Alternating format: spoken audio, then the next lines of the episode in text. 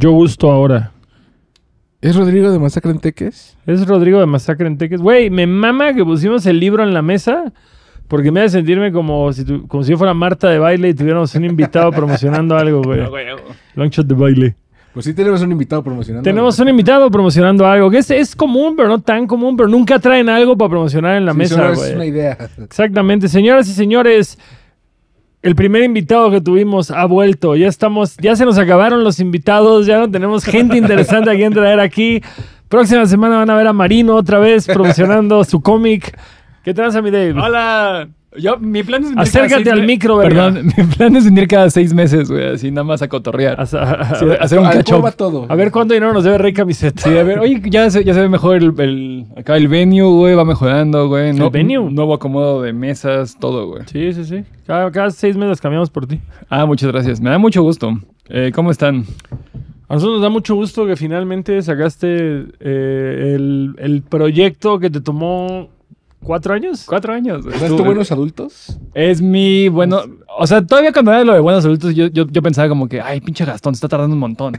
Y luego llegó esto en mi vida y fue como de, ah, sí pasa. O sea, sí, sí, sí es normal que te atrases con un proyecto.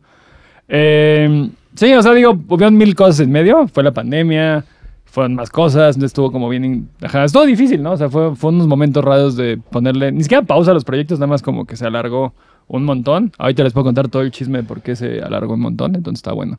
Sí, sí quiero seguir el chisme. La neta, eh, vamos a poner un poco de contexto para la gente que no sabe de qué estamos hablando Exacto.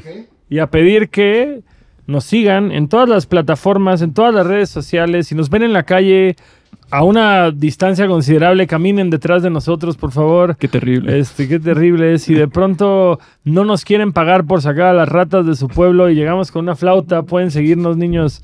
Todas esas cosas, ¿qué? ¿No? Y La campanita. La campanita. La campanita, síganos, síganos en todas las redes sociales, en todas las plataformas, en todos lados, síganos.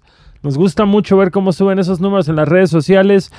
Y les comentamos que Adultos Raros, el podcast, este, lleva como seis meses de existencia, veintipico capítulos, y todo ha sido un proyecto fundado por nuestro amor a tener conversaciones interesantes con adultos interesantes. Pero ya empezamos a sentir la pobreza. La cuesta de enero es, alta.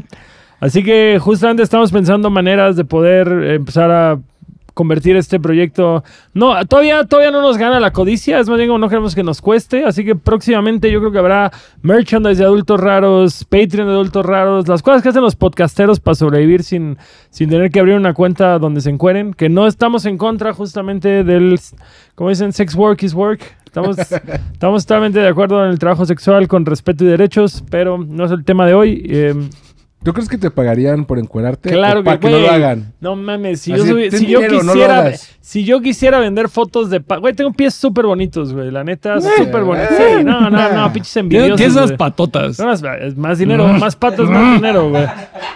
Este, Güey, tal vez me arruiné al tatuarme los dedos de los pies, me arruiné la posibilidad de tener una carrera en el mundo del modelaje de pies, pero toda la gente que quiera fotos de patas de Longshot para poder pagar el podcast, Ahí está. estoy totalmente en la disposición de hacer. Güey, qué buena idea. Si se hacen OnlyFans nada más de tus patas, así. Oye, ¿por qué estás saturando la bandeja de entrada? Long shoes en vez de long shot. A- a- aparte, es, es muy chistoso. ¿Has visto como. O sea, mucho boxeador tiene de sponsor a OnlyFans y es como súper raro que tiene así como en sus shorts. Sí, OnlyFans. Y es como de. ¿Qué? Sí, ajá, como estoy muy confundido. Sí, métanse a mi OnlyFans cuando OnlyFans quisieron como. Ey, no solo para así Pues banda encuerada. Ah. No es solo para porno, sin embargo, el porno es lo que paga, lo que sostiene. Exacto.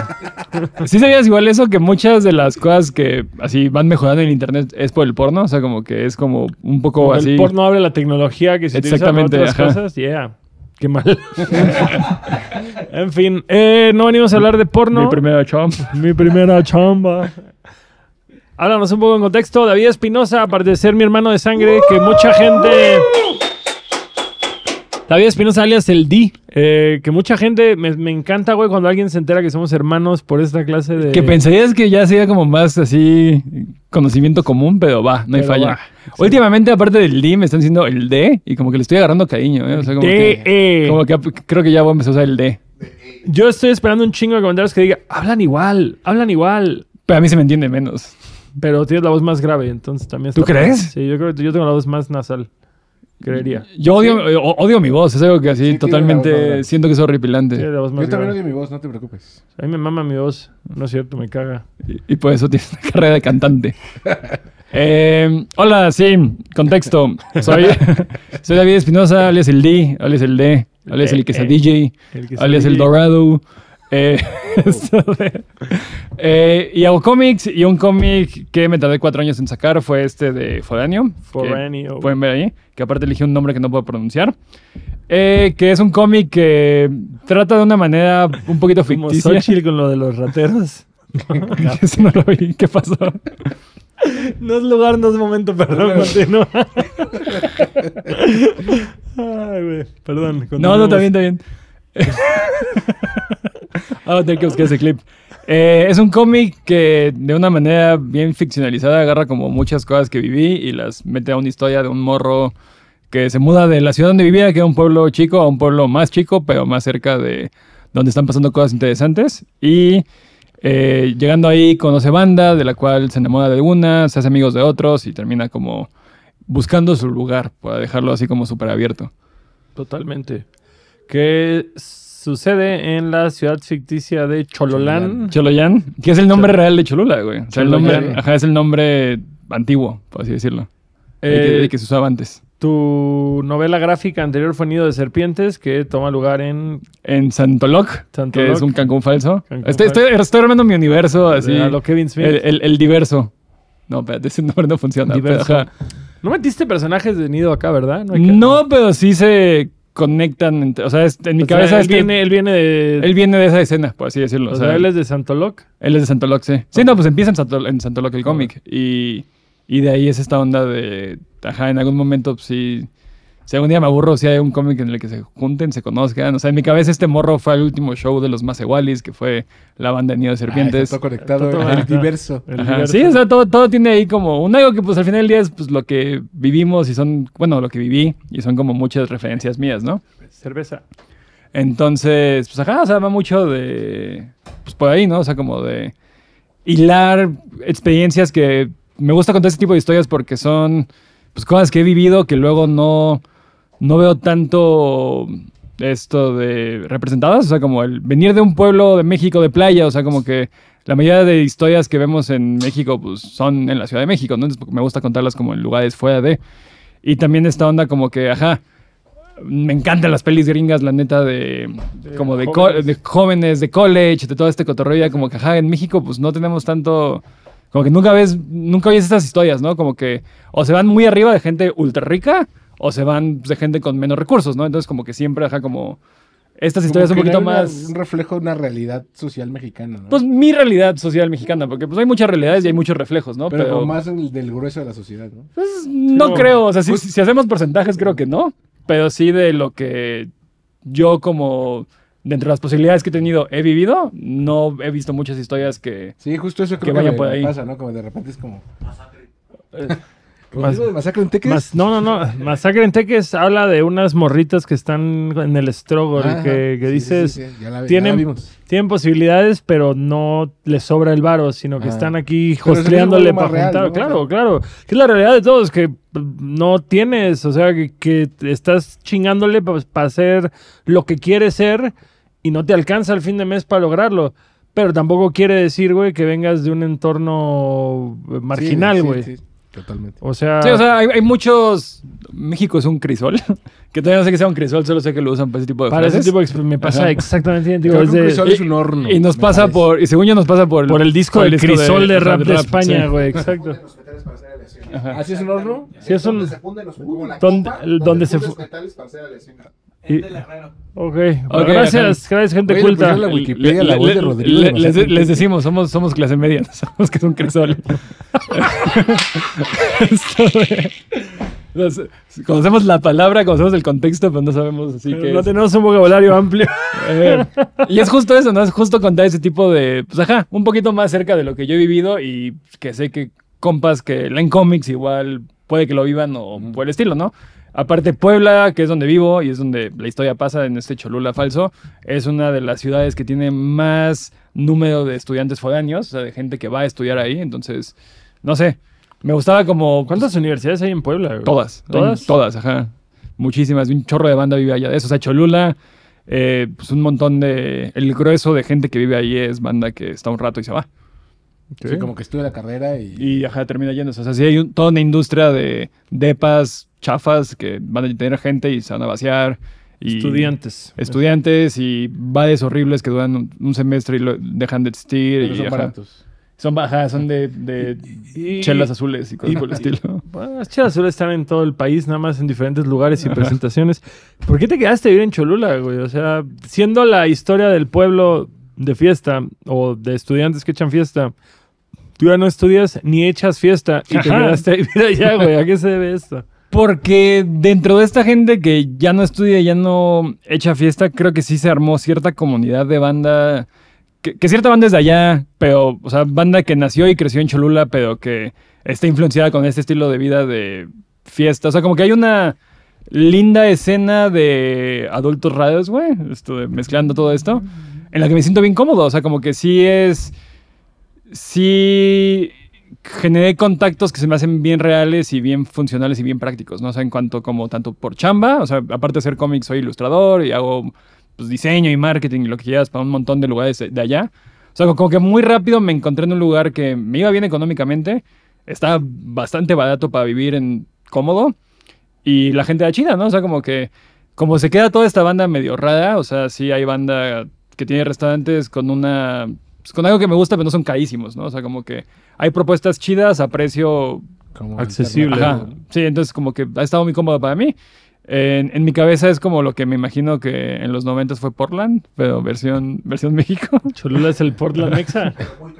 Pero, pero con demasiadas Con iglesias. perras iglesias. Muchas iglesias, pero pues tampoco son como que me quitan, o sea, parte de mi día. Digo, está, está el pedo de los cohetes, que es horrible, pero pues te acostumbras, o sea, como todo en la vida, o sea, o sea suenan cohetes todo el tiempo, es como vivir en Xochimilco, pero, pero no me, ya no, te- ya no te molesta, ¿no? Te acostumbras con, con los años.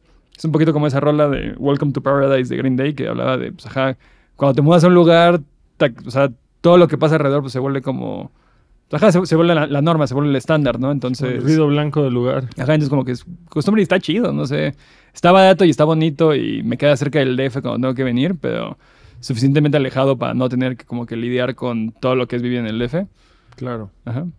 Ok, eh, ¿quieres ahondar un poco en la historia? en- Eh, pues digo, me gusta que mejor que la banda lo lea, pero lo que está increíble es para toda la gente que ya lo leyó, pues me puedes hacer todas las preguntas así que tengas y creo que está como entretenido, güey. A ver, para toda la gente que ya lo leyó, ¿quieres que haga las preguntas? No es eso el, la mayor spoiler para la O gente sea, que no lo ha sí, leído. pero pues ajá. O sea, pero- la gente que no lo ha leído puede ponerle pausa ahorita. Ajá. Spoiler. Exacto. Oh, no, Spoiler alert. o sea, y ver pero- este capítulo después de leer el cómic. Pero tampoco hay tantos spoilers, ¿no? O sea, no es como que. O sea, no es, no es una historia que sea como spoilerable, yo creo. O sea, es- creo que es mucho como del, de así, la vibra que, Que se cuenta en emana. ella, que Sí. ajá, como de. O sea, nadie es el papá de nadie, así, o nadie se muere. A mí, a mí, fíjate, yo, yo veo, digo, últimamente algo que sentí muy bonito y muy atinado en los agradecimientos es que me pasa eh, igual que contigo, que me pusiste que soy tu audiencia ideal, que yo siempre digo, yo escribo canciones para mi hermano. No siempre dejo que mi hermano escoja los sencillos porque no creo que tenga eh, criterio para eso. Pero si no, en vez de llaves, teléfono y cartera haciendo, dagas, dagas, hubiera sido el sencillo. de- Rola mil veces arriba. Pero pues, ¿qué, güey? Los plays no respaldan esa opinión. ¿Por qué Pero- no le hiciste sencillo, carnal? Porque no fue sencillo. A lo que voy con todo esto es. eh, ahí me tocó. Bueno, es más, ahorita que estamos fuera de cámara, te preguntaba de los personajes del libro a partir de su nombre del mundo real. Ajá, sí, todos están basados en personas, o sea, muy agregado, muy distinto, o sea, ajá, como personalidades distintas, pero sí, muchas cosas sí me pasaron, pues, exactito, o nada más moví los acomodos de las cuestiones, ¿no? Influencias en estilo de cómic, creo que Brian Lee O'Malley es obvia. Es algo bien chistoso porque me lo dicen mucho y claramente, o sea, sí tengo ese DNA de haber leído Scott Pilgrim cuando salió. en edad formativa. Ajá, en edad formativa en la prepa, entonces sí, pues, claramente sí me marcó, pero no es alguien, o sea, cuando, cuando estoy como buscando paneles o cosas así como de, ah, quiero ver No tal referencia, no me voy por él. O sea, yo por decirlo, yo estéticamente hay cosas que siempre voy a decir Jim Mahfood. Eh, Sí, también, o sea- todo y que no está tan alargado y tan sucio como Jim Mahfood, pero puedo ver eso. Puedo ver todo lo de China Clockstone Major, que, Justo, o sea, que hay- era Blue Monday y... Hay, hay referencias directísimas a China Clockstone Major. Y bueno, ya no se veía así, es China Clockstone Flores, creo. Para Sí. no- para- ajá. Cuando la leímos, ese era su Omni- nombre todo, de todo- pluma. todo- todo lo que era editorial Omnipress. Om- Omnipress, ajá, esto pudo haber salido en Omnipress con Pues- la mano en pues la lo- los, de cintura. hecho siguen abiertos para el gringo. Si alguien de Omnipress está aquí escuchando este podcast, o de, o de Silver Sprocket, o de cualquier editorial gringa de cómics que me gusta, con mucho gusto estamos ahí. ¿Cuál sería tu sueño? Así como, como yo diría... Fantagraphics. Fantagraphics. Fantagraphics, que tiene Loban Rockets, tiene Jason, que es un, uno que me gusta mucho, que te regalé un cómic de él que se llama Los Hombres Lobos de Montpellier. Lo- Es mi autor favorito. Te regalé el cómic, ya ni te acuerdas. ¿Lo perdí o no no, sé dónde está, en tu, está- está en tu librería y siempre lo veo y digo, pinche Gastón, no he leído esto, estoy seguro. No lo he leído ni Y está- te va a encantar. existencia. Ahora que lo mencionaste, sí es cierto, me lo regalaste. Ajá. Eh, ajá, tiene como los que Han más. sido varias mudanzas en muy poco Sí, no hay tiempo. falla, no hay falla.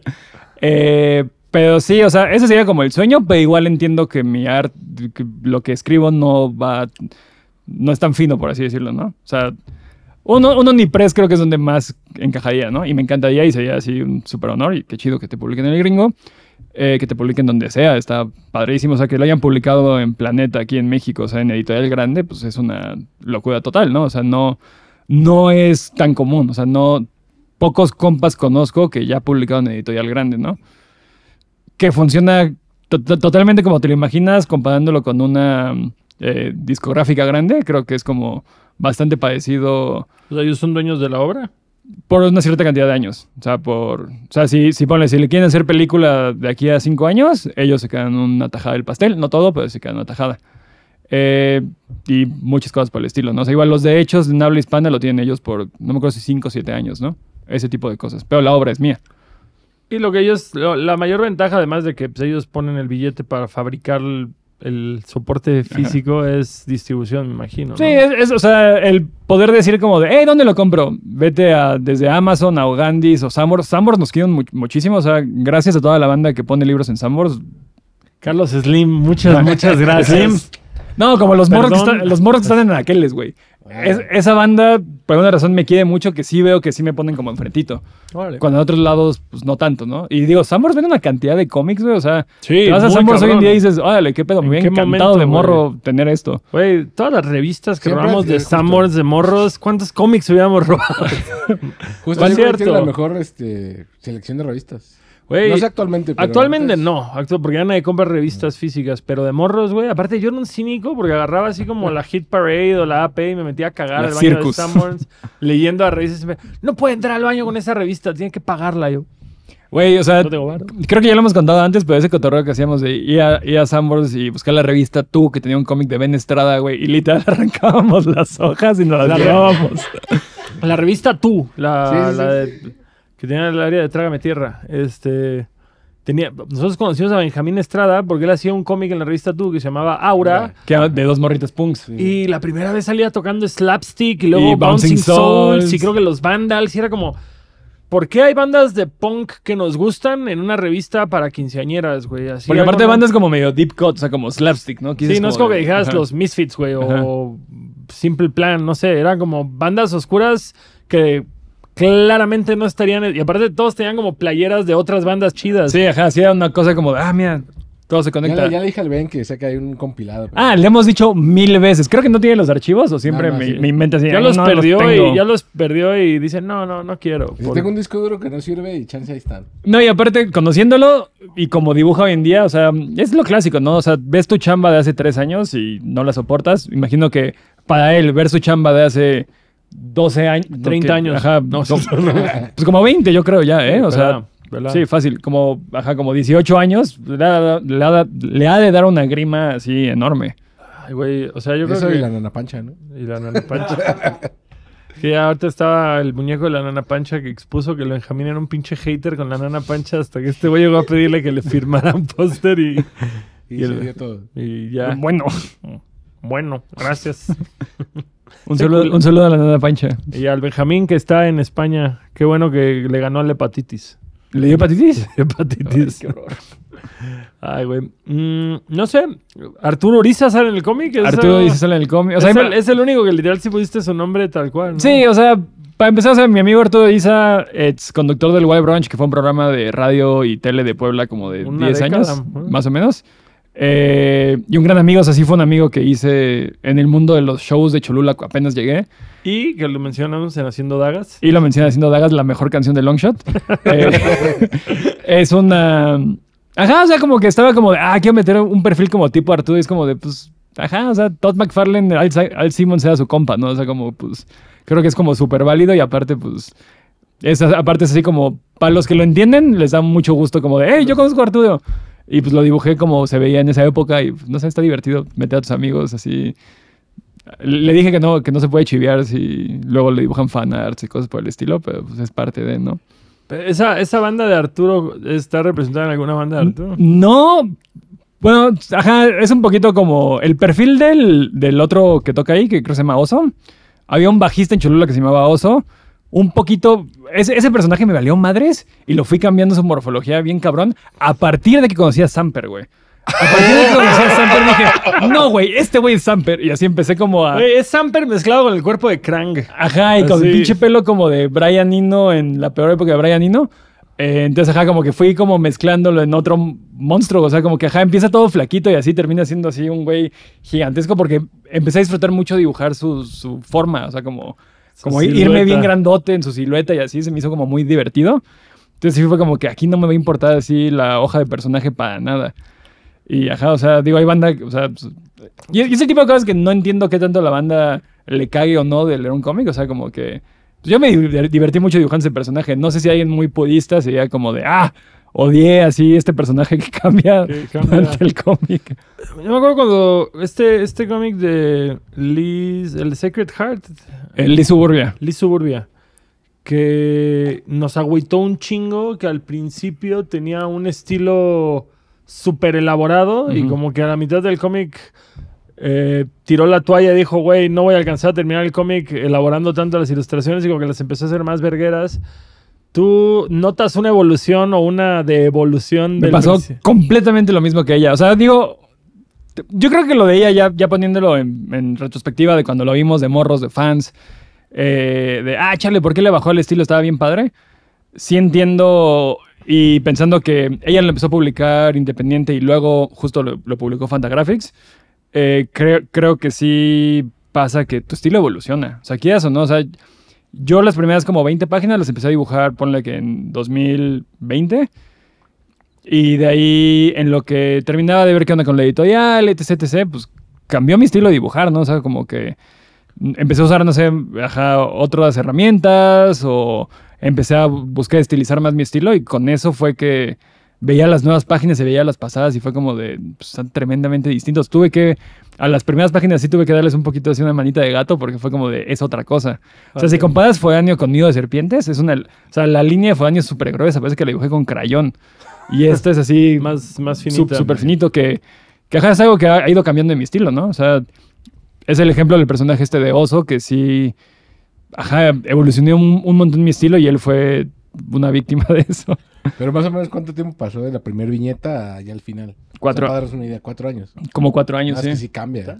Y, y por decirlo, digo, últimamente tú escribes sobre un guion, pero al final del día hay muchos factores emocionales que se van integrando de lo que estás viviendo para lo que estás haciendo en el momento.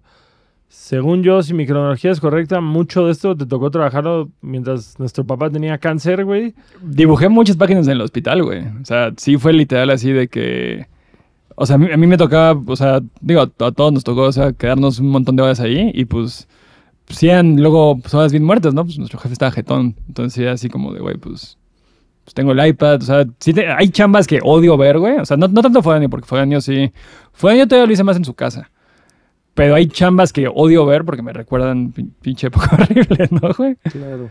Y, y es, lo, es lo que te preguntaba, justo, si, si, si algún tono lúgubre, oscuro o triste sientes que lo que estabas viendo en el momento se imprime, güey, en lo que estás trabajando. No, fíjate que no, porque por lo que tú mismo dices, como que son muchos años de preparación y eso. Entonces, cuando ya me toca dibujar, es lo más mecánico. O sea, es lo más, ajá, como siéntate, dibuja que se vea chido, ¿no? Es una cosa más estética. Si es una escena, si me toca dibujar una escena contenta, yo sí dibujo eh, como cronológicamente como va la historia. Lo de dibujar así. Hay, hay banda que agarra páginas del principio y páginas del final. Se me hace de pinches psicópatas eso. O sea, como de película, de Ajá, decir sí. como, a ver, vamos a, a tomar todas las escenas que son en la cafetería que Pulp Fiction. Sí. O- sea, entiendo eso por, por, pinche- por la ocasión. Ajá, claro. la banda que lo hace en el cómic es un poquito para lo mismo, para que tu estilo no salte tanto. Ah, Pero se me hace de pinche psicópata. güey. O sea, no, o sea, no, no le veo cómo, güey. Entonces, no tanto eso, pero pues sí, obviamente esos feelings, eh, sentimientos todos chuecos y, y oscuros, pues se guardan en un cacho del cerebro y se guardan para alguna historia horrible que voy a escribir en algún momento, ¿no? O sea, como que todo eso, o sea, probablemente los use para yo y la muerte en algún momento. O sea, que sabes como que sí hay... eh, creo- me, me imagino que te pasa igual, o sea, yo sé que tu vida y tus discos tienen un, así que como un retraso como de cinco años.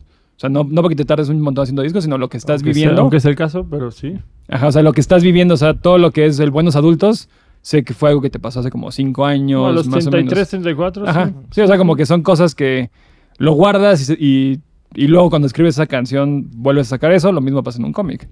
Claro. O en cualquier tipo de arte, me imagino, ¿no? O sea, como que no... O sea, digo, es muy poético pensar como de, ah, estoy triste, voy a hacer un cómic triste. O sea, pues... mm, Yo, no- yo no funciona así mínimo. ¿Alguna vez pensaste escribir un cómic triste? Porque siempre hay una línea. pre- no, no quiero decir cómica, porque no es. Pero, o sea, al final del día, como, como dices, novela adolescente, este, igual el anterior. eh, pero siempre es como. rit- ¿Cómo dicen en español? Rito de pasaje. Rito de pasaje. Rito de pasaje y, y siempre hay como una línea cómica, porque últimamente pues, somos gente que Ajá. hace muchas bromas malas durante el día. ¿Algunas pensado hacer algo estrictamente serio o triste o lúgubre o...? Mira, sí sé, o sea, sé que de esta trilogía inventada, que no es una trilogía, hay uno más, que es ya yo un poquito más adulto, que creo que va a estar menos chistoso, pero va a seguir siendo... O sea, si Nido de Serpientes fui yo en la prepa, este soy yo en la uni, el tercero va a ser yo como joven adulto. Sé que viene y va a estar como menos chistoso. Sé que igual quiero como cotorrear con temas de terror, que pues, nos gusta y pues me gustaría como jugar en ese campo.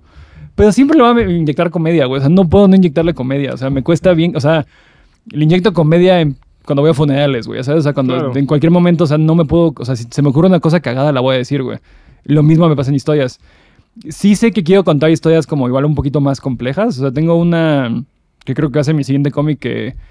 que es medio histórica, medio biográfica de gente que no soy yo. O sea, como más una novela histórica, por así decirlo. Pero mezclado con ciencia ficción y otras madres que, pues. Ajá, y qui- quiero pues tomar, o sea, como que siento que ya saqué los cómics que tenía que sacar pagando mi deuda adolescente de, de, Cómics de morros. de, de- de crecer eh, leyendo Oni ¿no? O sea, como que ya pagué esa deuda y ya, ya lo que me influenció después es cosas un poquito más adultas y quiero como...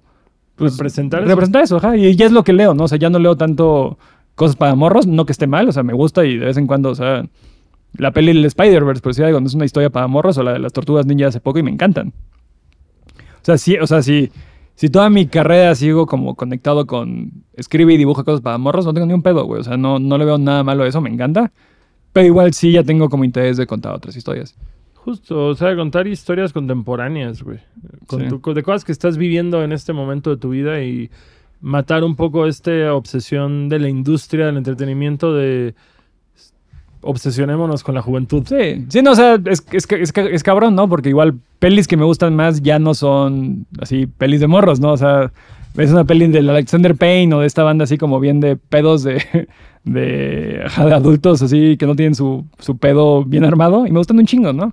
Y High Fidelity, que es, que es una peli que ahorita la mencionaste fuera de cámara, que, que de ahí salió el nombre de Fidel un poco, que yo creo que es un pésimo nombre, güey, para un protagonista. Pero hay gente que, se llama Fidel, güey. Sí, pero Sí, nunca, güey. pero salvo, si no estamos hablando de Cuba, güey, no ha habido un solo era Fidel como relevante. en- Jonás o Carlos. O Carlos, grandes nombres de protagonistas. No, es cierto, todos los Fideles que están viendo esto no se agüiten, es broma. Eh, aguante Fidel. Aguante, Fidel, aguante. Cuba libre. Este. Pero. Ya no sé a dónde iba con todo esto de los Fideles. Eh, Fidelity. no. Ah, sí, que, güey, High Fidelity la veíamos un chingo de morros. Y yo la veo ahorita y soy dos años más grande que John Cusack cuando la Ah, la grabaron. madre. Y dices, órale, tengo mi vida más en orden que este personaje que era mi. como mi ídolo cuando era morro. Decir, como, güey, qué adulto. Ese güey es chido. Qué adulto disfuncional tan chido. Y ahora es como, no, nada más es un güey de la verga egoísta, muy bien escrito y divertido, Ese- con un actor carismático. Es muy cabrón ese re- como nueva lectura que se le ha dado a muchos de nuestros héroes de la adolescencia, güey. Ajá, como, como dijiste, el, el- el cabrón de High Fidelity o todo este nuevo como, ajá, estudio que se ha hecho con la de 50 Days of Summer, ¿no? Que así como de, ajá, güey, o sea, ahí el malo no es la Soy de Channel, güey, es el otro vato que, Que- es un pinche inmaduro. Que se aferró a que esa ruca iba a llenar un, Ajá. pa- un papel que él necesitaba que alguien Sí, y, y muchos otros héroes de nuestra infancia, o sea, tipo todo lo de, ¿ya viste la nueva de Scott Pilgrim, la serie? No lo he visto. Ajá, yo a mí tampoco me encantó, pero es un poquito como, ajá, como No, lo he volver... vi- no lo he visto. A mí tampoco me encantó.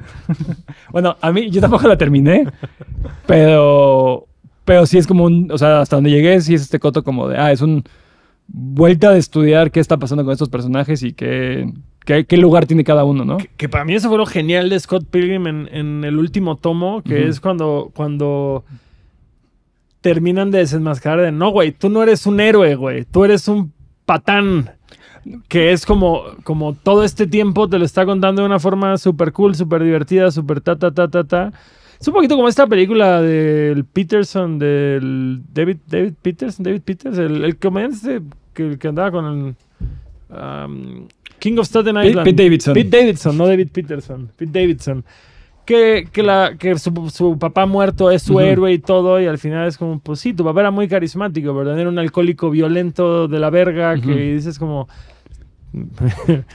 Vamos a aprovechar esta, esta interrupción por parte del crimen organizado para pedirles por favor que se suscriban a este canal, que se suscriban a las redes sociales o algo podrá pasarle a sus seres queridos. Madre. Eso es mentira, no les va a pasar nada. Gastón no tiene sus contactos. Tú no tienes esas habilidades. Eh, ajá, eh, los cómics son chidos. Lean cómics, banda. Lean cómics. Fíjate yo estuve, estuve viendo ahorita Chasing Amy y todavía lo disfruto mucho. A mí me costó Chasing Amy A ya, obviamente hay mucho humor que era Muy de ese- o sea, era de esa época. mira, y, y tengo que ser bien honesto con Chasing Amy, güey. O sea, ¿no te pasa que o sea, la viste solo o la viste con tu morra? La vi solo. Ajá. No sientes que la hubieras visto con tu morra hubiera sido como de... Ah, no. Tengo muchas cosas que explicar. Ajá. M- más tipo esa, güey, que fue otra peli... A mí, ¿sabes sabes cuál fue la escena que me incomodó bien, cabrón? ¿Cuál? Cuando sale Jason Lee mostrándole porno a un morro en la terminal de autobuses, creo que es de trenes, que está que trae como una maleta llena de pornografía y le empieza a mostrar a un niño así una revista porno y el otro, mira, porque Black Beauty, no sé qué chingados y así. Y dices como, esa parte se me hace ya de, "Mm, esto está raro. Y en ese momento me daba mucha risa. Ajá. Y como que por cómo se ha evol- por cómo se ha conducido el humor con los años y pues, Sí, es- está bien, es muy loco, ajá, como... Y te digo, y no creo que sea para... O sea, no huevo es para mal, pero ya sabes como que siento que, es que está bien pinche raro ahorita el pedo, güey. O sea, ajá, o sea, como que no... Creo que muchas cosas sí han sido un gran avance, güey. O sea, Ah. sin duda, o sea, duda. 100%. Hay otras que sí es como... eh, eh, eh, o, o siento que hay cierta banda que lo sabe manejar mejor que otra. Creo que más bien es eso, Creo que es más bien eso. Yo, yo al revés, yo cada vez siento que la banda ya se está hartando de fingir que todos son moralmente perfectos. Ajá, creo que, creo que llegamos a un punto medio así que dices como, va, no te pases, ya, ya, ya no está chido pasarte como antes. Hay ciertas cosas que ya no está chido pasarse y, pu- y punto. Y hay otras que... Ajá. Y siempre hay gente que te va a poner algo y lo mejor es no contestarle seguir tu camino. Sí. No engancharte en el pleito con la persona que no conoces. O si es algo de arte el, el cual no te gusta nada, no lo ves y no lo consumes y no lo... Y, y no, no escribes que te caga porque igual saqué ganas diciendo que algo te caga, ¿no? O sea, es algo que nunca he entendido bien. Ah, O sea, yo... Bienvenido a TikTok. Sí, es- que dicen que la banda en TikTok es como mucho más amable, güey. que- No. ¿No? Una jungla. No mames, es la audiencia más violenta que hay, Güey, es güey. que yo a TikTok no, Yo- nada- yo- nada más no logro entrarle, güey. Yo O sea, con Longshot no logro entrarle, con adultos raros, pues porque sacamos clips de esto y los subimos, pero yo no me involucro de ninguna otra Ajá. manera. Pero cada tres semanas tengo así un, ah, a ver cómo va. Ay Dios, no, perdón. No sé qué dije. Em, me gustó mucho que hay muchos proyectos de la época que tal vez ya no existen. Golden Rainbow Kid, Los Tragafuegos, este... Ajá, sí, sí me fui. O sea, tuve una. Tuve- Glitter, Glitter Boy creo que todavía toca. no, Vel- Velvet Boy. Velvet Boy, perdón. Velvet Boy, pues, es un gran saludo al, un- al Velvet que ya se volvió. O sea, todavía toca, pero ya se volvió. Es editor de una cosa que se llama Guía Oca, una gran revista de Puebla. Saludos, Velvet. Eh, y ajá, y hasta cosas más grandes como los super elegantes, eh, Pues, los Abandoned. Que, Los Abandoned que- de headliners Ajá, así sí. en un show O sea, ficticio. Mi única regla para todo lo que referencié es como que, o sea, este cómic pasa en el 2006. O sea, todo para abajo es válido. Porque igual, siempre obviamente quiero meter de que su Longshot, que su Max Chinancy, que su Belafonte, o sea, compas y bandas que me gustan. Pero igual es esta cosa como que no, esto Ana- sí, pasa en este punto. Y según yo, o sea, y justo es eso, ¿no? Como que, o sea, hubo un rato que los amigos invisibles iban a Cholula creo que cada tres meses, güey. O sea, como dices, ¿tienen depa acá o qué pedo?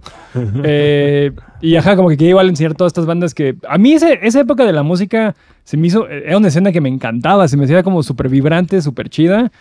Un montón de proyectos todo el tiempo saliendo. Los elásticos, La- no, no todas. los pegajosos. Ah, un saludo a los pegajosos, güey, son compas. Eh, pero sí, o sea, todo. eh, yo tuve suerte de cuando estuve estudiando, bueno, cuando, ajá, cuando estaba estudiando en Cholula, estaba este venue súper en mi cabeza mítico que fue el Pulque para dos. Fue muy, muy reconocido a nivel. Era el lugar donde todos tocaban en Puebla. Y estaba poca madre porque, o sea, tocaban un chorro de bandas que, ya sabes, venía el Vive Latino y no puedes tocar en el F, entonces se iban a Puebla a tocar.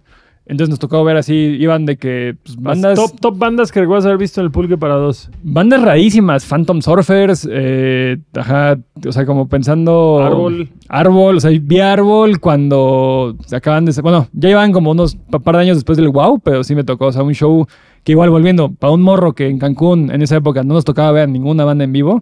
O sea, o sea ahorita lo dices y dices, ah, Árbol toca dos, tres seguidos en México, ¿no? O sea, como que no, no, no pasa tanto tiempo, pero en ese momento para mí era súper loco. A mi morro le tocó ver a los Abandoned en el, en el, en el pulque, o sea, fue un año antes de que yo entrara a la uni. Eh, no sé, cantidad. de- o sea, es que era, mucho igual, era como. Ponle igual era Plastilina Mosh, que es una banda que puedes ver seguido, pero en un venue para así. En una alicia. O sea, ya sabes, como que todo era como súper íntimo, ¿no? Eh, bandas gringas que pasaban una que se llama Clorox Girls, que. Clorox Girls, claro. a esos güeyes los vi a los Fuyos, que era como una banda de ska. O sea, como bandas bien que no esperarías ver. Literal, yo vivía a una cuadra del pulque. Entonces era como de, ah, esto de, pues voy a Ese, esta banda. ese mítico show de Quiero Club que, te, que aventaron una bota y tú Ay. la agarraste y luego la pidieron de vuelta y te la quedaste tú. Eso de los Quiero Club a la fecha no lo saben. Un saludo si lo están viendo. Que, que, ajá, que poco a poco me- me- me- me- ajá, ha, ha habido más sí, cariño con ellos, pero ajá. Sí, o sea, lanzaron una, una bota al público. Ese no fue en el pulque, fue en un lugar que se llamaba El Pecados, que abrió para ese show y, y explotó. Eh, es la, creo que fue Priscila de Quiero Club, estaba tocando súper prendida y como en, en la emoción de la rola se quitó las botas y las aventó al público. Yo agarré una y un compa se iba. Entonces le dije, ah, güey, llévatela y me la pasas luego. Va, va. Y se fue. Y ya luego termina el show y la morra, oigan, si tienen mis botas, esto de, eh, porfa, roller de las que no tengo para regresarme mañana a Monterrey. Y ya está así como, ay, chale, no, pues ya época precelulares, güey, no podías mandarle un mensaje a alguien y pues, y pues ahí todavía la tenemos, güey. Eh, y muy cagado porque de las personas que armaron ese show fue ñaña, que hoy en día es mi esposa, güey. Y ahí todavía no nos, no- todavía no nos conocíamos. O sea, cuando, le, cuando llegó a mi casa y... ¿Esa bota de quién es? Ah, de la de Kido Club. No mames, güey, ¿cómo crees? La mandaste hacia Monterrey sin zapato. Sí, que estaba en el aeropuerto así sin un zapato, güey. Triste. Güey, Yo me acuerdo que yo vi en el Pulque para dos a Hello Seahorse cuando iban, creo que tenían un disco nada más, acaba de salir Julio. Sí, acá es con el I Won't Say Anything y todas esas. Yo estaba súper ácido. Fue la vez que no llegué a ver a Tote King, güey. Ah. Fui a Cholula con David, nos comimos un ácido, me, me- comí un ácido entero. No, no, yo no me comí un ácido porque Gastón fue como, ay, hace mucho no como. O sea, nos íbamos a comer mitad y fue como que lo quiero todo. Yo como de. Para saber "Date, qué pasó güey". después, ve el capítulo de Sipo. Exactamente, de cómo me perdía cotorrear a Tote King. Y mi amigo sordo hasta la fecha no me perdona eso. Se vale, Mi pero. amigo sordo se apellida sordo, no tengo un amigo que no escucha, perdón. Em, sí, y el Roy, Roy, que es un personaje que ya está basado en el dueño del pulque. Está basado en dos dueños de venues. Está basado en, en Hugo Pulques, que es el dueño del Pulque para dos, que todavía tiene así. Que tenía un cuadro de él desnudo entre Ajá, el y, y el cuadro sale en el cómic así escondido al fondo, güey. O sea, tenía un- había un cuadro porque esos güeyes, eh, él y su esposa modelaban eh, desnudos en la UDLA para las clases de, de dibujo. Entonces, ajá, tenían dos pinturas gigantes de los dueños encuadrados en el venue. Y... Algo bien. Algo bien. Y también está basado en Roy Rodrigo Macuset de Yazatlán, que es un lugar de... Es un venue de jazz que fue como mi primera chamba formal. des- Mi mi primera chamba. como mi primer jale de diseño y de póster y todo eso. O sea, que yo quiero mucho, igual es un poquito como la boinita, las patillotas, es como que ese era el look de ese vato y fue como, ah, son dos, dos grandes dueños de bar, güey, en mi cabeza, ¿no? Que apa- aparte de mucho, era parte de por qué me quedé en Cholula justo eso, güey, que los dueños del lugar se vuelven tus compas más fácil y es como de, ah, este morro se metió demasiadas drogas, puedo darle ride, ya sabes, como, como no nada más de que sácalo y le pegamos, sino como, como, ajá, del- alguien denle ride al muchacho, güey, o sea, como que, Ah, ya avisas cuando llegue. ajá, sí, o sea, como que se, se vuelven compas, se vuelven, ajá, la banda que quieres mucho, ¿no? Y así tengo gente regada en todo el pueblo de banda que me ha ayudado y los he ayudado y, no sé, es bonito, güey. ¿Qué, ¿Qué es lo que más te llevas de haber hecho este cómic? O sea, ya después de cuatro años de chinga, después de que finalmente está materializado, ¿qué te llevas de esta experiencia? güey? ¿Qué Eh, lección para trabajos futuros puta. también? Muchos, muchos, güey. preparar mejor mis archivos, saber, o sea, como tener más un orden. O sea, es una pendejada, ¿no? Pero tener un buen orden en tus archivos me, me pudo haber ahorrado mucho. La primera versión de Fodanio, güey, salió mal impresa. O sea, hay 3.000 copias de Fodanio en algún lado, güey, mal hechas. Probablemente ya quemadas pero, o recicladas. Si alguien las tiene, valen mucho dinero. No, no. No, porque aparte están bien feas, güey. Y Yo, estaba entrando al cine cuando me hablaste de que pasó eso y me salía así, a ver qué está pasando. Güey, estaba, estaba valiendo madres. Eh, o sea, como, ajá, tener mejor control, que, que creo que es un problema de, ajá, ¿qué hubiera hecho? No alargar tanto el proyecto. O sea, creo que sí pude haberlo... Es que es bien complicado estar vivo y tener proyectos de este tipo porque, o sea, yo en mi día a día tengo como siete chambas, ¿no? O sea, esta parte de ser ilustrador o ser dibujante de cómics suena como súper romántico, pero mi día a día es horrible en cuanto a... O sea, trabajo en Rey Camiseta, que es esta gran empresa de venta de playeras. Increíble empresa. Eh, trabajo en una empresa gringa, trabajo, o sea, te- tengo como seis chambas todo el tiempo pasando, güey. Entonces, obviamente la chamba que, que me dio una- un adelanto hace tres años y, y no, no me están diciendo que me apure, pues se, se va quedando, o sea, se va atrasando, ¿no? O sea, no tengo esa facilidad de poder decir, ah, denme cuatro mesecitos para que termine mi, mi proyecto, o sea, pues no, güey, o sea, tengo mil cosas que pagar, ¿no? O sea, como cualquier adulto del mundo. Entonces, ese, bueno, lo voy haciendo, o sea, este cómic sí fue mucho de, bueno, me voy a levantar estos, el último año mínimo, todo 2023. Sí fue bueno, me levanto a las 5 y lo chambeo de 5 a 10 de la mañana, ¿no? Y, ajá, ojeotas, el cuello, pues no me ha quedado bien, o sea, como mal, ¿no? O sea, como malas decisiones que creo que... Ajá, en, un- en una vida perfecta tendría, o sea, tendría todas esas mismas chambas porque todas me gustan, todas son partes del diseño o la ilustración que me encantan. Pero sí siento que me gustaría poder darle más lugar a los cómics en mi vida, que es algo con lo que he batallado toda mi vida, la neta. Todavía lo has querido y ahora que lo tienes no le das la atención. Justo, güey. Justo, y Ah, es horrible, güey. No es que no quieras. No hay, vo- hay voluntad, pero no hay tiempo.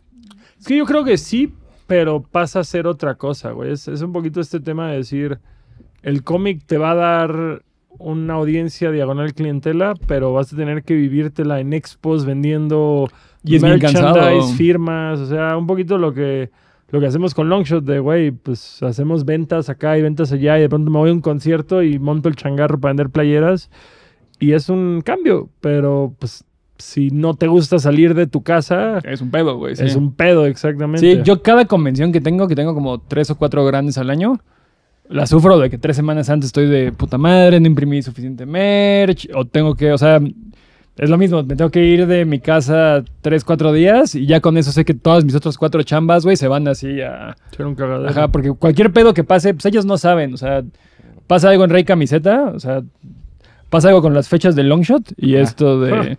Y, y si no estás ahí, güey, para solucionarlo, pues, güey, ajá, pasan pedos y, ajá, se, se atrasa toda una línea de producción de mucha gente cuatro días. Entonces, ajá, como que no está tan, o sea, como que sí, a mí me encanta salir de mi casa, pero pues tengo un chingo de responsabilidades que pueden ser un pedo que puede ser que en seis meses ya no esté cobrando, ¿no? Eso dice, pero no le gusta salir de su casa. Y no me gusta salir de mi casa, me mama estar en mi casa. Me maman mis perros, me, me encanta mi esposa, güey, me encanta ver pelis, güey. Está bien padre mi casa, güey. ¿Por qué creen que este año es el último tour de Longshot? ya tengo un poco de eso igual. Eh, nada más para, para documentarlo y reírnos en el futuro.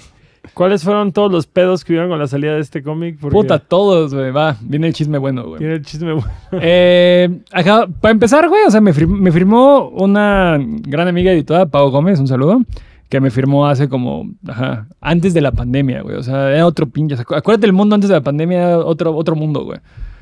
Me firma, chido, y firman a otra banda que va a hacer cómic, que va a estar, o sea, como que querían arrancar una sección de cómic bien perra, la neta. O sea, como que un- una idea bien chida, ¿no? Como de, de cierta manera, un semillero de cómic nacional dentro de Planeta, que es una editorial grande. Es como, güey, está poca madre, ¿no?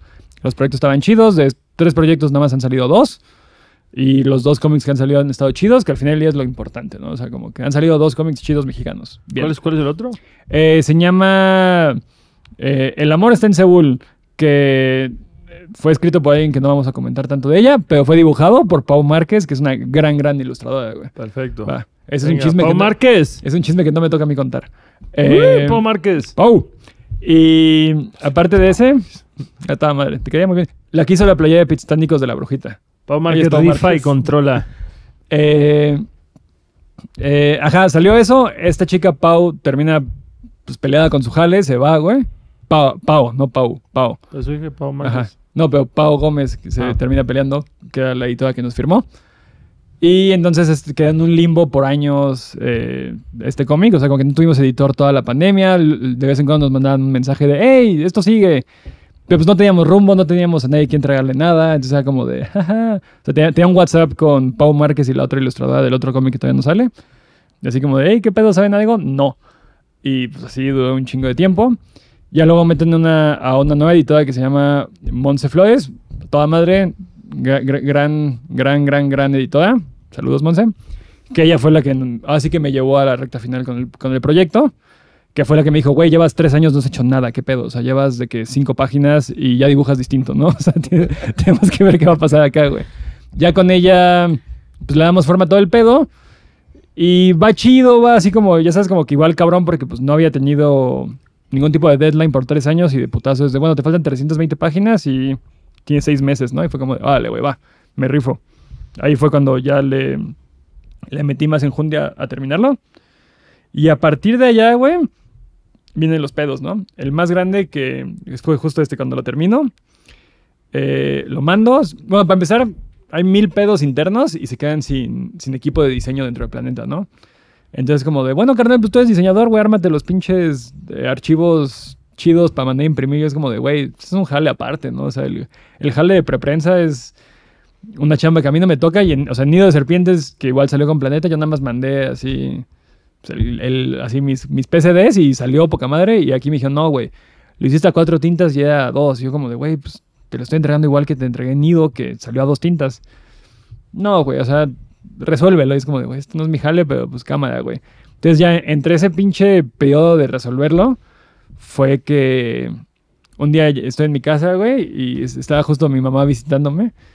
Y, y ya me dicen, güey, ya te lo mandamos. Y yo, ¿cómo, güey? O sea, en- o sea, yo mandé los archivos y nu- nunca me- ni siquiera me dieron el ok, nunca me mandaron pruebas. Pero pues bueno, güey, órale. Igual todo salió bien y por eso no me mandaron nada, ¿no? No había nada que aprobar. Y llega, güey, y, y todavía aparte con el cinismo que le digo a mi jefa, grábate este video, este va a estar chido para el TikTok, ¿no? Así, de cómo así, cuando recibo el video, ¿no? Es cuando recibo, perdón, el cómic. Lo empiezo a ver, güey. Veo la primera página, puta, güey, salió fuera de registro la primera página, qué raro. Voy moviéndole, güey, y el video de Rafita Gorgody con el corazón roto, güey, así. de- porque, porque, ¿sabes? Está el video, güey, así de cómo... Ah, salió mal las primeras como 30 páginas, qué pedo, güey. Sí, no mames, esto está pixeleado, güey. Oye, jefa, deja de grabar, ¿no? y ya, güey, o sea, lo vi. ¿Qué pedo, güey? O sea, mandaron a imprimir el, el- el que mandé para probar, que estaba en baja, o qué pedo. Pero es muy raro porque pasa como por 10 personas, güey. O sea, pasa por... O sea, por el editor de mesa, por el editor general, por los de la imprenta, ¿no? O sea, como que... Y normalmente como funciona y lo que está en el contrato es que te mandan... pues, un, ajá, te mandan un pliego para que digas, ah, chido, güey, lo apruebes, ¿no? No me mandaron nada y lo vi, sí tuve que... O sea, sí estuvo bien incómodo que tuve que decirles, oye, güey... O sea, yo que soy un güey, o sea, soy el más tímido y no me gusta armar pedos y me gusta llevar la vida tranquila, así fue como que, no mames, esta madre no puede salir, güey. O sea, ya se escribí, o sea, digo, al final del día, eh, chido y entendieron y... No, y lo, y lo cambiaron. Ajá, y lo cambiaron, que es lo chido, sí, o sea, como que... estoy- Respondieron. Sí, estoy chido con, o sea, al final del día, chido planeta, estoy súper agradecido y lo hicieron bien, güey. El proceso estuvo complicado y estuvo pinche, o sea, el- ajá. Ese momento fue. Sí, güey, o sea, sí me, sí me causó una úlcera, yo creo, algo, güey, porque sí fue... Ajá, sí estuvo así y estuve súper tenso y co- O sea, ya sabes, digo, al final del día fueron un par de llamadas y un correo súper tenso como de banda, esta madre no puede salir, güey, o sea, ¿qué? O sea, no puede salir, güey, está terrible, güey. Pero pues ya salió y quedó bien chido, güey, entonces... Yeah. es lo- es lo- al final es lo importante y lo más importante es que la banda lo está leyendo, güey, y le está gustando un chingo. O sea, como que sí me llegan bastante mensajes de, güey, me vi representado, me hizo llorar. Mucha banda de Cholula, obviamente, le ha encantado, güey, lo cual es lo que, o sea, lo escribí para ellos, la neta, güey. O sea, igual es como de, güey, pues sí, güey, o sea, lo escribí para todos estos pinches niños perdidos que vivimos en Cholula, güey. Te falta la de la FIL que, fue, que tenías que ir a presentar. Ah, puta, esa fue otra, güey. No, así es, es Pero son los 30.000 ejemplares que están destruidos. No, no, 30 mil, 3,000, puta, 3,000, no güey. mames. Ah, no, güey. 30 mil 30,000 que es un ocho, bosque, güey. Ni que fuera Comunica para estar imprimiendo tantos, güey. No, 3 mil que yo me imagino que ya quemaron o, o lo reciclaron, pero ya no existen, Lo güey. están vendiendo en un tianguis. Ajá, ahí. o también, Sí. ajá, lo están vendiendo en el centro, güey, así. en- Como en el puestos LP de piratas. Que está equivocado. Eh, ajá, y luego, güey, o sea, digo, bueno, o sea, te digo, este pinche libro está maldito, güey. O sea, Fodanio tiene una pequeña maldición. Eh, digo, bueno, ya pasó todo eso. Presentación grande en la FIL, güey. Todavía atrasado le escribo a a Armando, que es el que arma el salón del cómic en la FIL. Oye, güey, no te lo mandé a tiempo el correo porque no sabíamos si iba a salir. Quiero presentarlo así chido en la FIL, que es la feria del libro más grande en habla hispana en el mundo, güey. O sea, es un monstruo. Va, güey, te conseguí así el, día que es la venta nocturna, que es cuando más gente hay, vas a cerrar ese día, güey, así, pedo acá chingón, güey, acá, porque, porque, güey, rockstar del cómic, jiji, jaja, vamos, güey, órale, güey, va. Haciendo la maleta, ya haciendo el pinche check-in en el vuelo, güey, para ni siquiera poder cancelarlo, güey.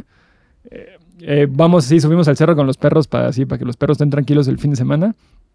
Y así me empiezo a sentir mal, ¿no? Así mi pinche perro se pelea con un burro, güey. Cargarlo fue un pedo, así como, ah, no mames, me duele la panza, güey. Vamos a desayunar, como pesado. Es como, ah, comí pesado, pero un pinche dolor de panza. Uno que sabes que es distinto, güey. O sea, no, no más fuerte, no menos fuerte, distinto.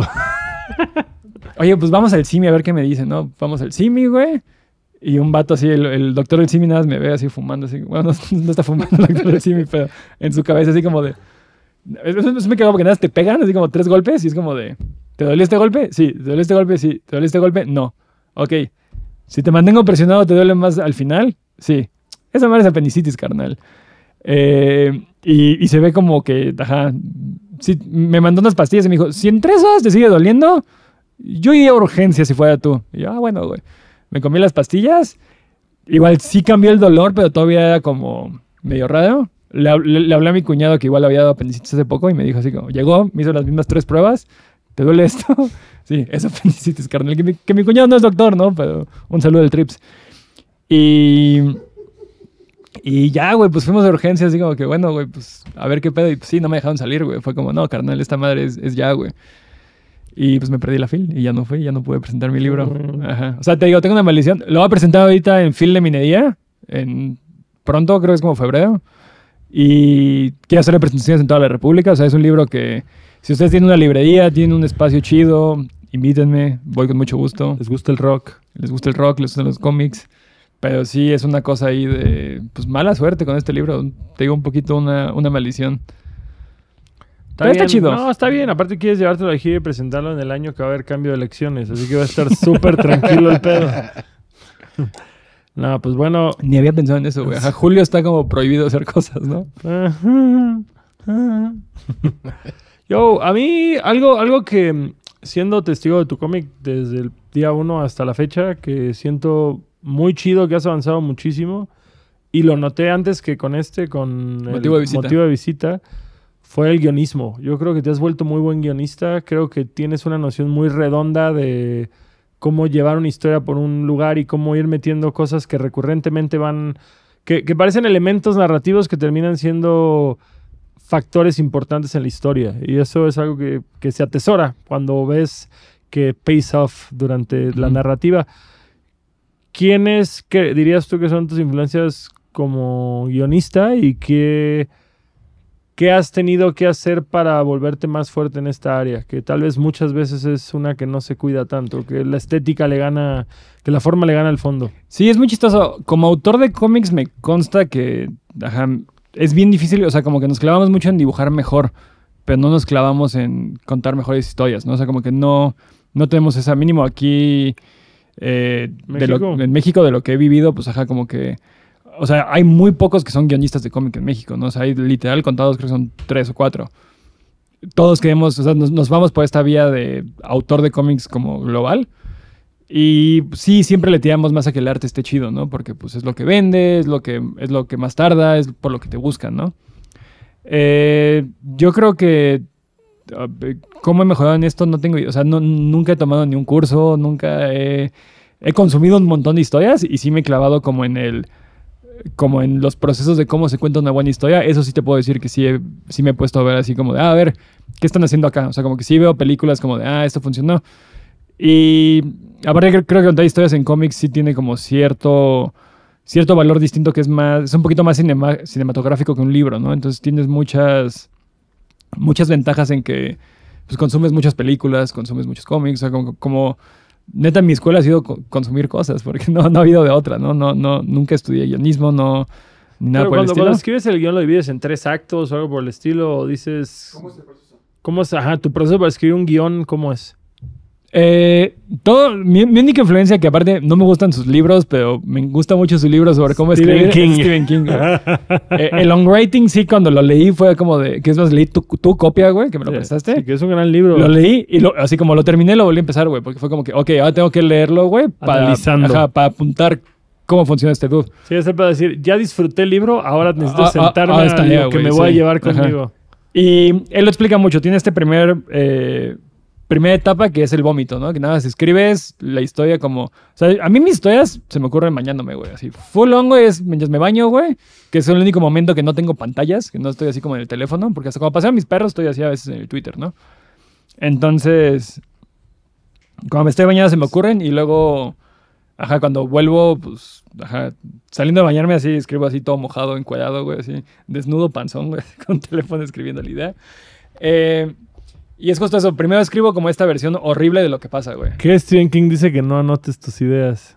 Ah, pues, güey, esta, esta sí la agarré, güey. No, pero sí entiendo eso porque sí, o sea, sí es cierto, o sea, tengo hasta un, una de notas del teléfono que es nada más como cosas que me gustaría dibujar, que son nada más de una frase, güey, ¿sabes? Como de tal concepto.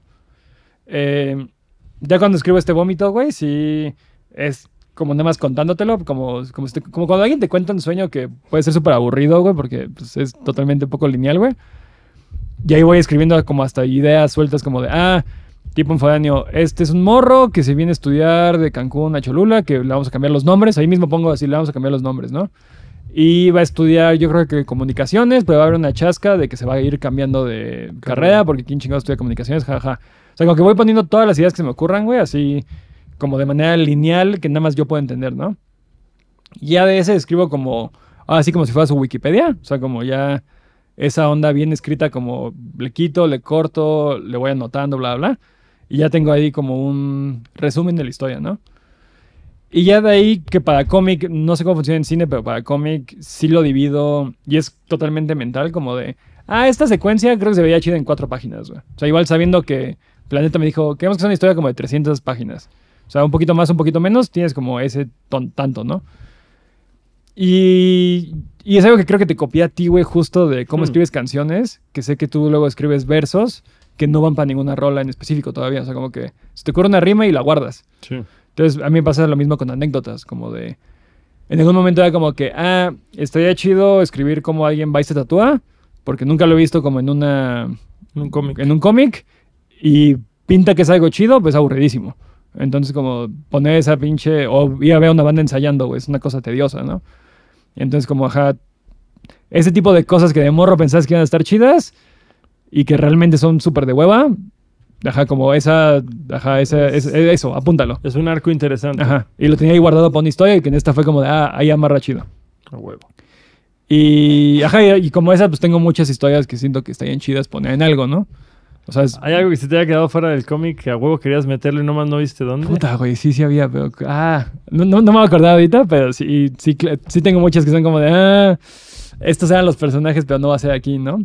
O, o los tuve que cambiar, ¿no? O sea, como ponle cuando, spoilers, cuando este vato se lo atropellan.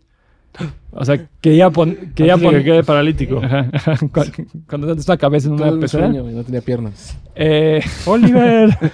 eh, sabía que quería poner cuando me, cuando me rompí la pierna saliendo de un show de los Kung Fu Monkeys en el Alicia.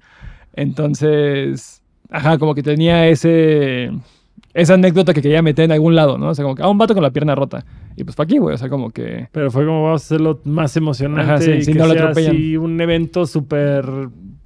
pues, Sí, como que va subiendo, subiendo, subiendo y pasa, ¿no? Y ya rompe ahí la historia para que pasen más cosas. Pero no hago tanto como de escribir tres, así como de... Tres actos. Tres actos, no, la neta, no. O sea, es más como...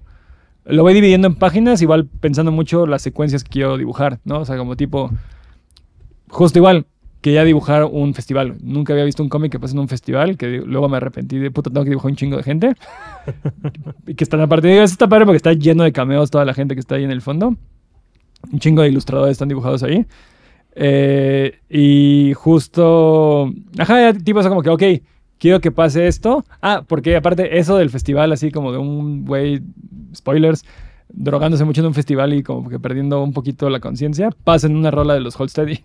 Entonces, como, ah, quiero meterlo de esta rola que llevo oyendo tantos años que me gustaría verlo narrativamente. Chingo de tributos, de canciones, de cosas, de Y de cosas que igual nadie, o sea, como que ya dieron tres vueltas en mi cabeza, entonces ya están muy alejadas de... Sí, que partieron de un tributo, Ajá. pero ya es otra cosa. Sí, que, es, que es mucho lo que pasa en general con el estilo, güey, de las cosas, ¿no? O sea, como que cuando empiezas copiando a alguien, o sea, termina cambiando un montón porque, o sea, ese, ese camino de tu cabeza que, ah, me voy a robar esto a tus manos, güey, se vuelve otra cosa, ¿no? Se Entonces, como mucho... sampling. ¿Qué más amplía?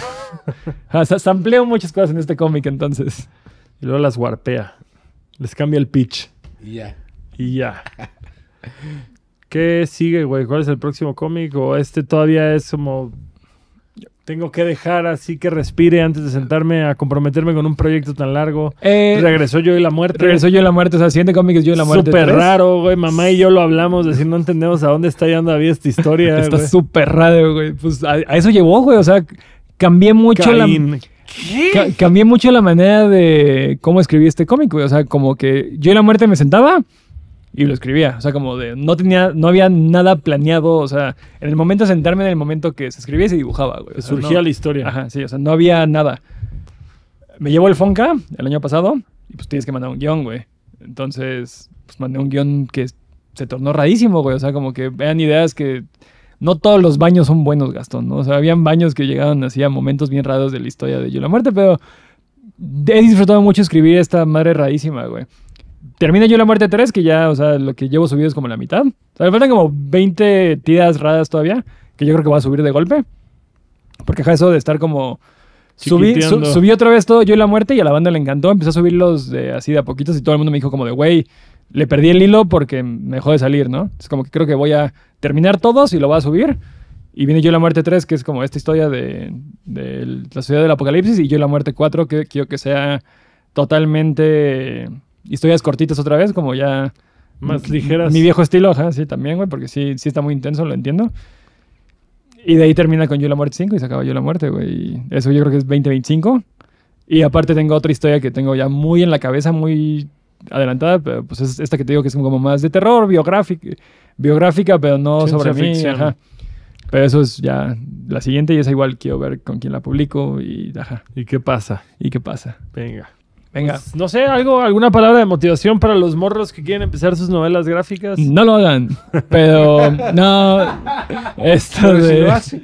Pero, Pero, sí, pero si lo hacen, eh, ajá, hagan ejercicio y, es una pendejada, pero güey, o sea, te rompe, o sea, físicamente es bien ¿El cómic importante. juvenil arruinó tu vida? El, jo- el, el, el, el- el cómic arruinó mi vida, banda.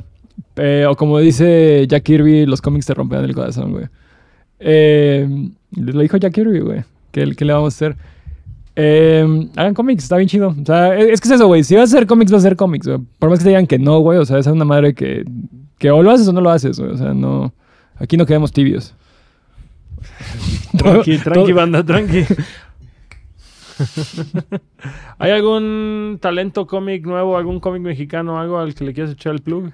Eh, quiero echarle el plug a, a Don Cruz, que es un dibujante de cómics que hoy en día vive en Puebla, que está, que es de Toluca, pero vive en Puebla, que se me hace el futuro del cómic en México, todo el tiempo lo digo. Ese morro está muy, muy pesado y, y así auguro cosas bien grandes en su carrera.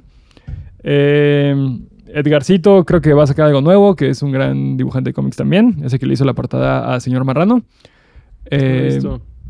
Sí lo topas, pero ajá. No, no, no he visto la portada, Ajá. vaya. Sí la has visto, güey. La de... Que es como un superhéroe, el Señor Marrano. Ah, ya, ya, ya. Ajá, el pues, Marrano es del disco. Ese, ese, ese, ese chavo.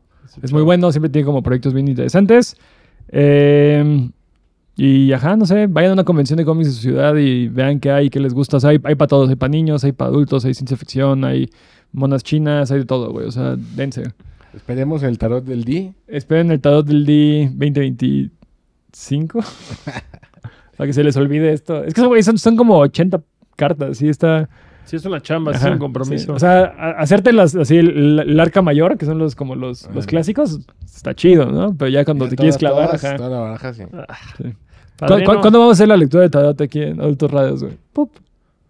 Devuélveme mi puck. Ah. no sé, no sé Bueno, cuándo- Isaac, sí. Ese. Léeme es chido. Andrea igual, Ana Paola le regaló un deck de... Bueno, no, no a Ana Paola personalmente, no voy a contar jugadas de mi casa, pero... pero Cómete la maldita naranja. cómete la maldita naranja. Pero sí, Andrea ahora tiene un deck de... De tarot. Es De bien tarot, divertido, es güey. Es, es que es muy, es muy divertido. O sea, la palabra Pero ahora es- le quiere leer el tarot a Cucho. Pero bueno, ya está Chido. padre. Dale, Ánimo. viejo. Mi bro. Están excelente. Suscríbanse al canal, muchas gracias. Creo que ha sido el podcast más serio con mi hermano y nos reímos todo el tiempo. No sé por qué. Sentí una vibra muy seria durante todo este Es que estuve hablando un chingo, güey. O sea, como, bien, Pero bien, como que fue, fue menos pasadito. jiji, jaja. Fue menos jajaja que de costumbre, pero aún así fue bonito. Vuelvo, y- estamos en enero, vuelvo en julio para así uno de lo que sea. Esto fue Adultos Raros para los lectores de cómics. Vayan, vayan y compren Foráneo. Lo pueden adquirir en Sanborns, en Amazon, en Gandhi, en Todos lados. Rey Camiseta. Todavía no, pero pronto. MX, para cuando salga este podcast. Vamos a sacar los piratas y venderlos nosotros para no pagar regalías. Ya dijeron, amigos. Ánimo a todos. Cuídense. Esto fue Adultos Raros. Me encanta, güey, que